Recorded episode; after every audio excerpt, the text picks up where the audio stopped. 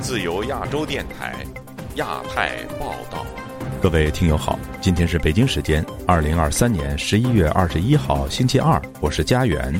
这次亚太报道的主要内容包括：南京一人士孙林死因成疑，家属遭警方控制；孩子过量服药送医抢救，舆论呼吁当局释放于文生夫妇；台湾大选临近，赖清德与驻美代表肖美琴组成竞选搭档；中国外长王毅总结习近平访美成果。美中关系再成热点。习近平是不是独裁者？加拿大总理特鲁多的回答亮了。接下来就请听这次节目的详细内容。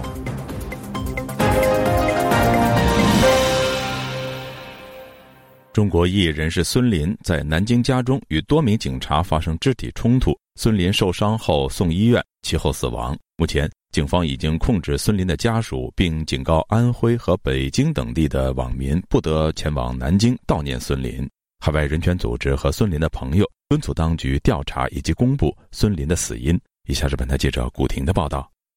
孙林上周五遭遇长期监视他的公安上门，期间发生肢体冲突，孙林受伤送医院，不治身亡。澳大利亚的民间组织中国政治及宗教受难者后援会创办人孙立勇上周六对外通报：十七日中午，南京玄武分局国保警察闯入孙林家，随后邻里听到房内发生打斗。下午两点四十四分，孙林被送入江苏省中西医结合医院。孙立勇本周日接受自由亚洲电台采访时说：“孙林的亲属告诉他，告诉我说这个孙林去世了。”我就问了一下情况，因为在孙林坐牢的时候，我们救助孙林都是通过哎他的亲属嘛。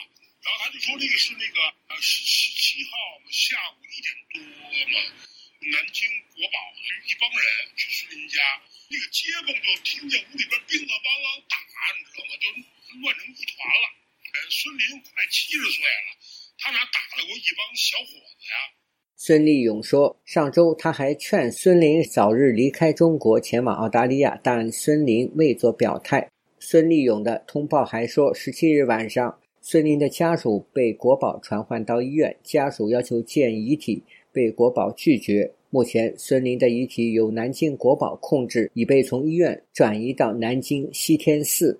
国宝控制了孙林的女儿孙艺佳，并到孙林前妻何芳的住所，要求何芳做孙艺佳的工作，不许闹事。六十八岁的孙林笔名掘木，原为公民记者，主要报道民间维权事件，揭露社会黑暗面。二零零八年，孙林被当局以聚众扰乱社会秩序等罪判刑四年。二零一八年，孙林被以煽动颠覆国家政权罪判刑四年。其友人高先生对本台说。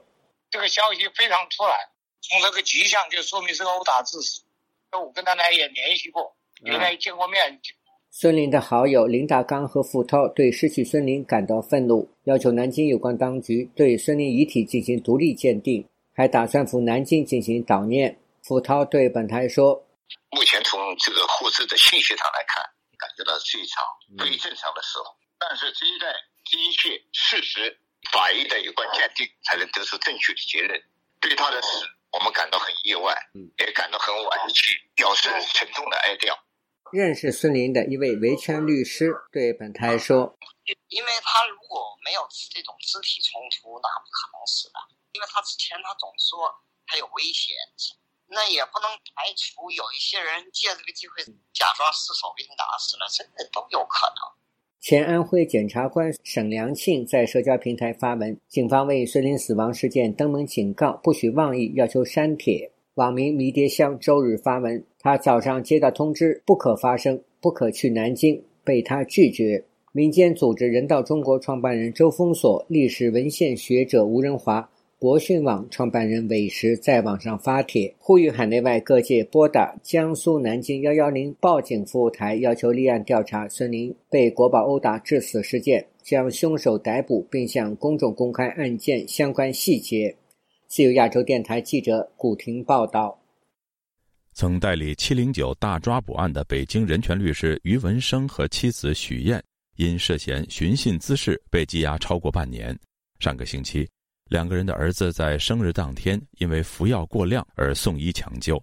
有法律界人士敦促当局让于文生夫妇取保候审。详情，请听记者高峰的报道。十一月十八日晚上，于文生夫妇的儿子于振阳因过量服药，送到北京门头沟一家医院抢救。律师梁小军第一时间赶到看望。因为我去的时候，他在那儿也没有跟我跟我交流，就在医院那个床上坐着，有护士、有警察在在旁边，警察给我介绍一些情况。他吃了点这个镇静的药，说他不舒服，然后他他就在门头沟那边坐公交车，然后跟司机说他不舒服，然后吃了药，然后司机报警把他送到医院，就那到医院就让他吐出来。梁小军对于振阳企图服药自杀的说法有保留，他精神状态都还挺好，我看他坐在床上，他在那喝水，然后在那输液，感觉精神状态气色好像都还可以。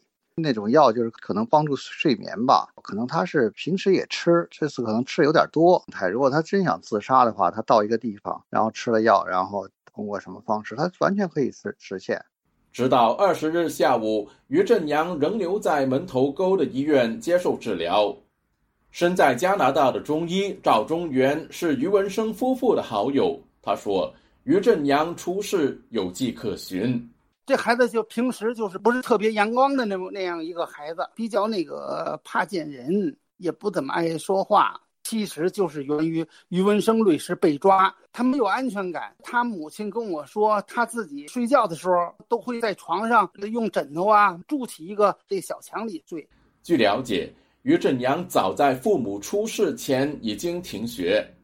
于文生曾代理七零九大抓捕案以及多起法轮功案件。他和妻子许燕早前在网上声援被判重刑的维权人士许志勇和丁家系。于文生夫妇今年四月应邀前往欧盟驻中国办事处，途中遭公安拦截传唤，随后被以涉嫌寻衅滋事遭刑事拘留。知情者曾透露，其后许燕被加控煽动颠覆国家政权罪。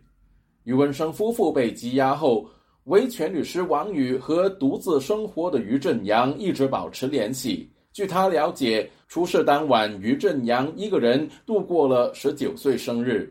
据说哈，前天吧，就是他正好满十九岁生日，然后他呢一个人过，他很难过，他一个人就出去吃饭去了，就就多吃了一些药似的。他一下吃了九片饭店吃了药之后，他就坐公交车回家的过程中，说路上他就难受。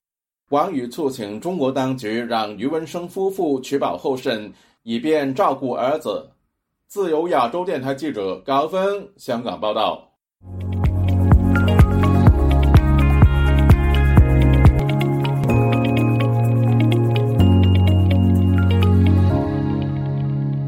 距离台湾二零二四年总统大选投票还有五十四天，民进党的总统参选人赖清德星期一宣布。选择原驻美代表肖美琴为其副手搭档参选。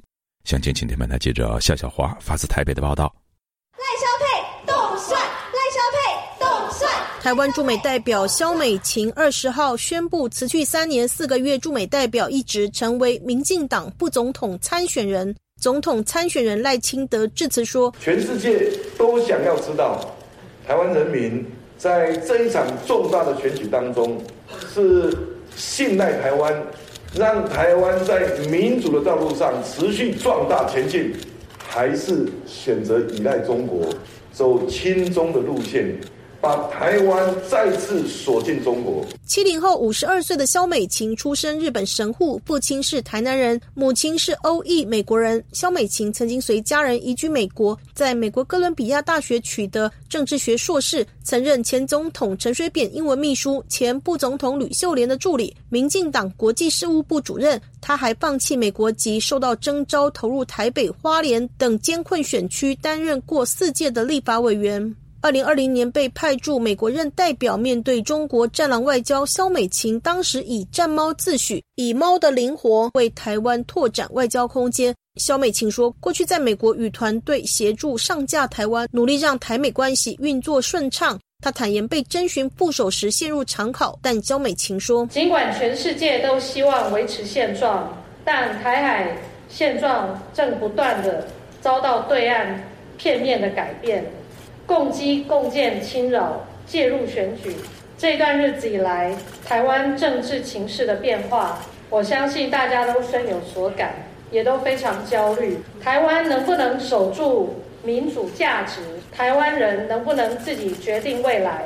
肖美琴驻美大使任内多项突破，包括促成美国众议院议长佩洛西任内访问台湾，还在蔡英文过境美国的时候，与时任美国众议院议长麦卡锡在加州会面，曾获《纽约时报》称赞是华府最有影响力的大使之一。对国台办发言人朱凤莲日前批评赖萧佩是毒上加毒，赖清德说中国官员没有经历过民主洗礼，没有必要回复他的问题。烧毁中国护照不当中国人移居台湾的前陆配，现居花莲的左拉在个人脸书贴出过去和肖美琴的合照，形容肖美琴当时在花莲服务很勤奋、很亲民。左拉说：“因为共产党喜欢那种贪污腐败的人，就方便他们接触和控制。但是赖清德和肖美琴是不会被共产党所控制的。”具有投票权的左拉表示，希望可以共同守护台湾自由民主制度。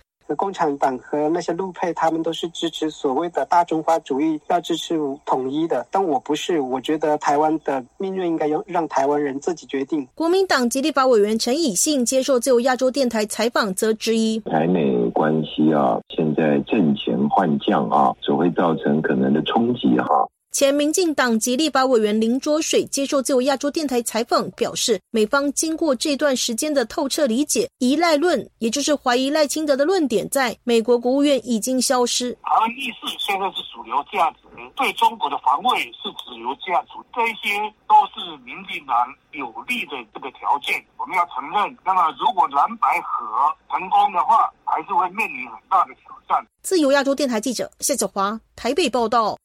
中国国家主席习近平结束美国之行之后呢，返回北京。中国外长王毅总结此行是习近平运筹大国关系的所谓大手笔，也是习近平今年出席多边峰会的所谓收工之作。拜习会之后，美中关系是否会出现缓和呢？以下是本台记者黄春梅发自台北的报道。王毅向随行记者介绍此访，宣称结合举办 APEC 会议。拜登总统向习近平主席发出一份举行元首会晤的单独邀请。王毅引用美方说法指，这是一场中美峰会，不同于本次 APEC 期间双边会见的安排。在双方共同努力下，中美关系近期出现止跌企稳的势头。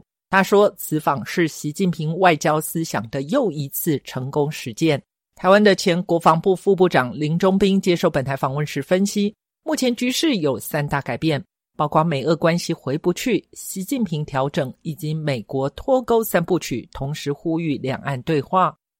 中美关系不能看战略竞争大格局，他说典范已经转移。首先，林中斌认为美俄关系日益恶化，无论是俄乌停战或谈判，美俄关系都回不去了。他引用退役的美国参谋联席会议主席米利多次提醒，俄罗斯与中国绝对不能成为地缘政治的同盟。他认为拜登应该发现米利的建议是对的。第二个呢，习近平发现自己错了，根本的转了。他举例，习近平所谓的调整，体现在去年十月，习近平在李强的坚持下，停止动态清零的政策。此外，在俄乌问题上，当被问到若是乌克兰收复领土，他改口称乐见领土完整，这与过去强调中俄关系无上限已然不同。至于在台湾问题上，也看到习近平的转变。日前，林中斌见到一位台湾年轻人盛装到对岸赴宴，主人正是习近平，而邀约单位是退役军人事务部，其党委书记是前国台办副主任裴金佳转任。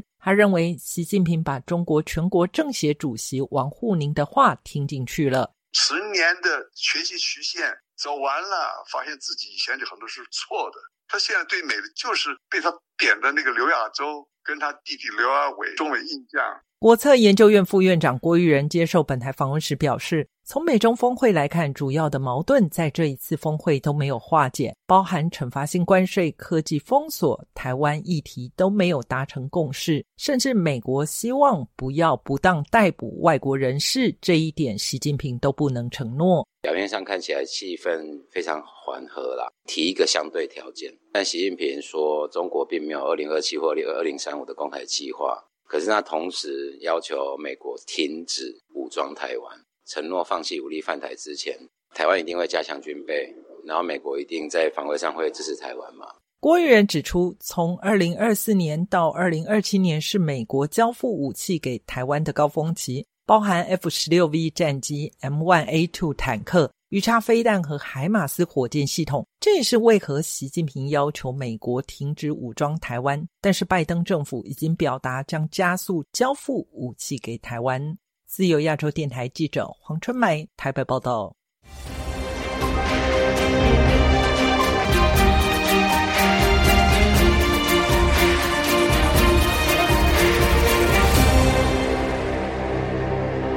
二零二三年度亚太经合组织峰会日前在旧金山举行，中国国家主席习近平以参与峰会的名义访问美国，并与美国总统拜登会晤。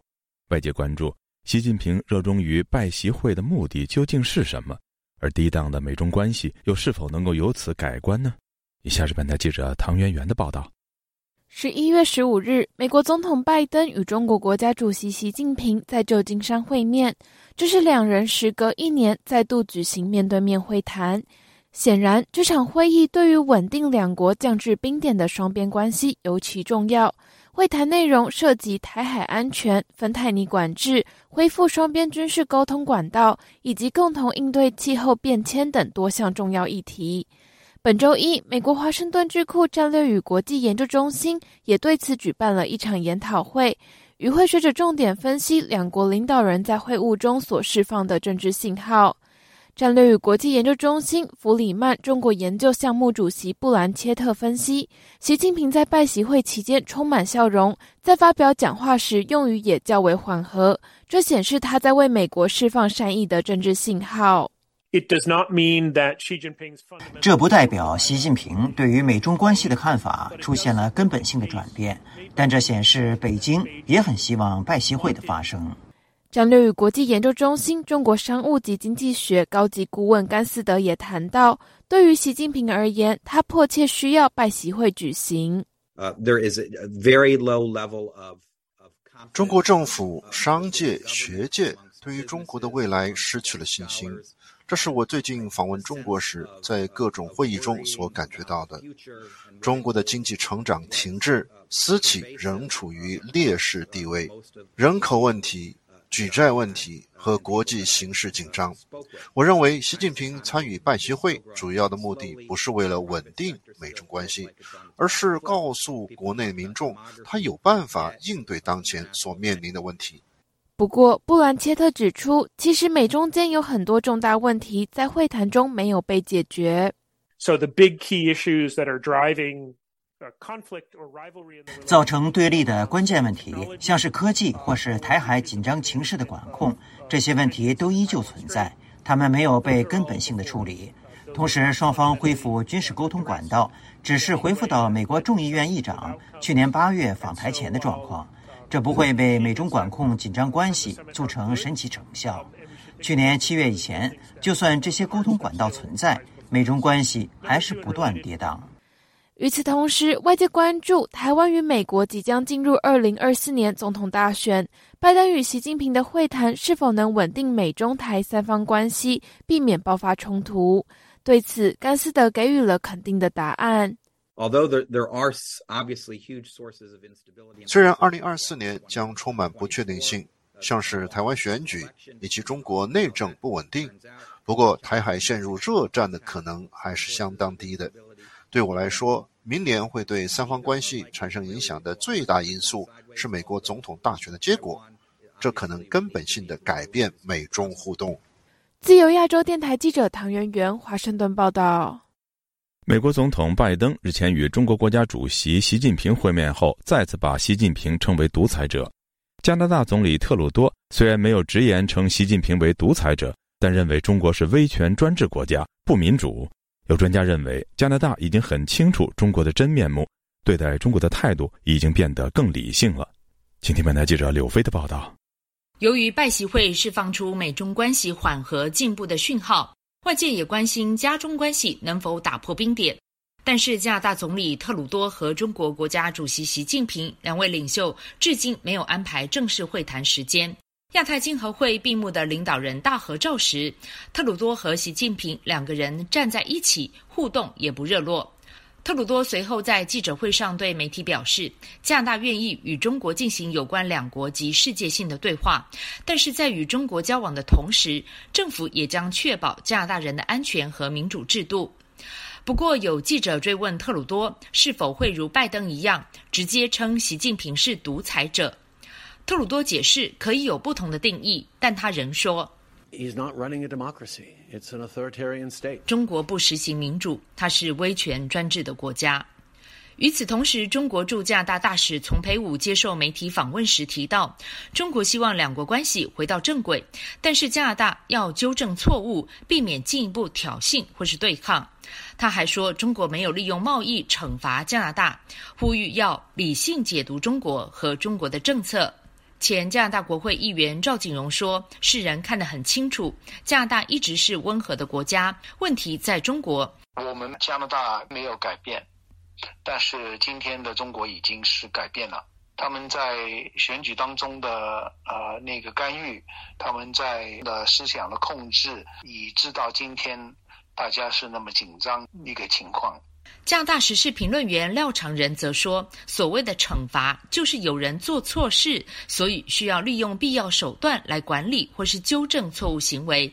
所以，丛培武一点都没有说错，中国没有惩罚加拿大。啊，丛培武说的是对的，他不是惩罚我们，他是可以说他是他们基本上是恐吓我们，基本上就威胁我们，但是就是不是惩罚我们。对，因为他们没这个资格去惩罚我们，因为我们也没有做错。”廖长仁也说，加拿大看待中国真的变得理性了。过去一听到中国市场就认定是个大金矿，不顾一切风险都要栽进去。但是现在已经知道，中国是一个说进就进、供应链说断就断的市场。如今加拿大还是继续与中国做生意，加中关系低潮也不影响贸易往来。去年进出口金额又创了新高，但是如今企业和政府都更懂得把鸡蛋也放放在其他篮子了。尽管孟晚舟和两个迈克尔已经分别回到自己的国家，但是因为中国干涉加拿大的政治和社会的事件不断被揭露，令两国关系持续低迷。根据皮尤研究中心的数据显示，近百分之八十的加拿大人对中国持负面看法。自由亚洲电台记者柳飞温哥华报道。美国总统拜登与中国国家主席习近平上个星期在旧金山会面，成为国际舆论关注的焦点。其中最引起澳大利亚战略专家关注的话题之一是，拜习会是否标志着印太地区将迈向稳定呢？对此，专家们则有不同的看法。以下是本台记者邱德珍发自悉尼的报道。This meeting that they had in San Francisco. 这次旧金山会面的意义，类似于当年尼克松访华之前，基辛格首先前往北京的会议，是一场先导会议，是良好的第一步。科廷大学全球未来研究中心主任席拉库夏教授向本台表示，从拜习会以及近期澳大利亚工党政府与中国关系回温，均有助于印太地区迈向稳定。工党明白，只要维持现状，正如基辛格和尼克松所构想的一样，就没有问题了。希拉库萨相信，美中两国互相依赖，双方均不愿意与对方发生战争。我认为，习近平说“这个地球容得下中美两国”这句话所指出的，正是共产主义阵营于一九五零和六十年代采取和平共存的概念。对于习近平说“这个地球容得下中美两国”这句话，其他战略专家有不同的解读。澳大利亚战略分析研究所总监修布瑞吉向本台表示，习近平的这句话并未反映印太地区将会迈向稳定。他想要的是不受干扰的，让中国达到他想要的目的。澳大利亚退役少将莱恩向本台指出，要了解中国的目的，不能忽略中国的军事活动情况。特别是习近平在二零一四年曾经向奥巴马说过，宽广的太平洋足够大，容得下中美两国。但随后，中国对印太地区的军事威胁却不断扩大。Last time he said this. 上次他说过类似的话之后，中国于南中国海新建军事基地，而且推出“一带一路”，又在海外增设领事馆，扩大中国在印太地区的影响力。我认为习近平这样说，是向美国表示，他是要进一步在全球范围内扩大中国的影响力。肖布瑞吉提醒，习近平这次与拜登会面是为了争取继续获得美国的经济和科技资源，以便增强中国的实力。尽管沟通本身是有价值的，但仍只是表面沟通，战略情势依然没有改变。肖布瑞吉要提醒习近平，过去长达十年来，不断在中国国内指出要与美国斗争，因此不应该一厢情愿的以为中国会突然放弃挑战既有国际秩序。习近平领导的中国持续制造不稳定局面，造成我们和中国的关系无法保持稳定。稳定的国际局势是已经成为过去的事情了。肖布瑞吉强调，造成印太地区紧张的因素持续存在，故此，要是以为拜习会后印太地区将会迈向稳定的话，那将会是错误的看法。自由亚洲电台记者邱德珍悉尼报道。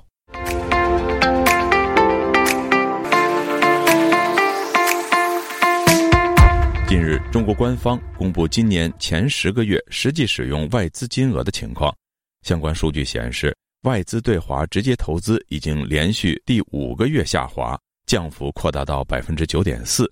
有分析认为，习近平的所谓国家安全政策造成外资大规模出逃，短期内的情况恐怕难以改观。以下是本台记者夏小华发自台北的报道。中国商务部十七号发布，今年一至十月，中国全国实际使用外资金额，也就是 FDI，为人民币九千八百七十点一亿元，同比下降百分之九点四，跌幅较前九个月的百分之八点四还扩大，而且是连续第五个月持续衰退。相关的报道指出，透过汇回利润偿还公司内部贷款和出售资产，外国投资者从中国撤出的资金多于投入。台湾的云林科技大学财务金融学系暨研究所教授郑正炳接受自由亚洲电台采访，强调中国商务部故意以人民币计算美化数据，令外界看来外资金额是正的，实际是负数。郑正炳说。几天之前，中国公布第三季度的外商投资记录，首次出现了负的赤字，一百一十八亿美元的赤字。今天公布的这个呢，看起来好像还比较正面，因为它实际使用外资是用人民币计的话，还是正的数值。郑正炳指出，中国实际使用外资金额连续五个月下降，降到了百分之九点四。从历史上看，这个数字非常可怕。中国过去三四十年一直在跟美国拼全球外国直接投资最高的第一名。中国在二零二二年第一季度前使用外国人投资都没有低于八百亿美金，二零二二年初还超过一千多亿美金，这还是美金的数字。商务部资料显示，服务业实际使用外资金额六千七百二十一亿元人民币，下降了百分之十五点九，跌幅最大。而高技术制造业实际使用外资增长百分之九点五。自由亚洲电台记者夏小华台北报道。听众朋友，接下来我们再关注几条其他方面的消息。据路透社和彭博社等媒体报道，澳洲总理阿尔巴尼斯星期一对媒体表示。本周早些时候，中国军舰使用声呐脉冲，导致澳方潜水人员受伤。这种做法不专业、不安全。这一事件的后果的确损害了两国关系。澳大利亚国防部长理查德·马尔斯上周六发表声明指出，这一事件是十一月十四号，澳大利亚远程护卫舰图恩八号在日本专属经济区进行潜水作业，以清除螺旋桨上的渔网时发生的。当时。中国人民解放军海军驱逐舰靠近图恩八号，虽然澳方要求其保持距离，但中方驱逐舰仍然逼近，并实施了伤害行为。据香港南华早报星期一报道，在最近提交给第十一届中国指挥与控制大会的一篇论文中，中国国防科技大学的研究人员透露，中国建立了一个配备专业高超声速武器力量、直接向最高军事层级报告的空间指挥系统。这被认为是世界上的首个。这一新的力量加入了中国现有的陆军、空军、海军和火箭军兵种。各位听众，这次第二台报道播送完了，谢谢收听，再会。